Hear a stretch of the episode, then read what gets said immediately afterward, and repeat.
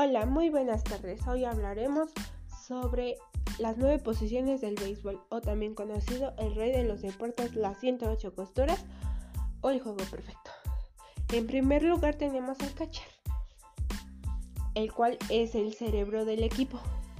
Tiene que tener una gran habilidad en sus lanzamientos para que ningún corredor le gane una base. En segundo lugar tenemos al pitcher, el cual solo se dedica a lanzar y que ningún corredor le meta una carrera.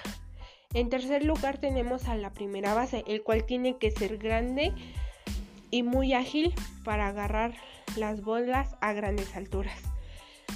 En cuarto lugar tenemos a la segunda base, el cual tiene que ser ágil con sus movimientos y con sus manos.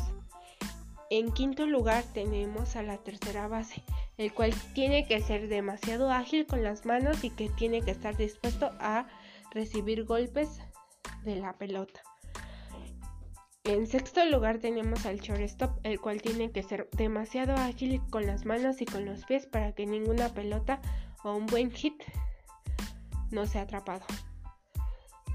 En séptimo lugar tenemos al jardín izquierdo, en octavo al jardín central y en noveno al jardín derecho, los cuales tienen que tener las mismas habilidades en común, ya que tienen que ser ágiles, rápidos y tienen que tener una buena visión para poder agarrar elevados y así sea un out.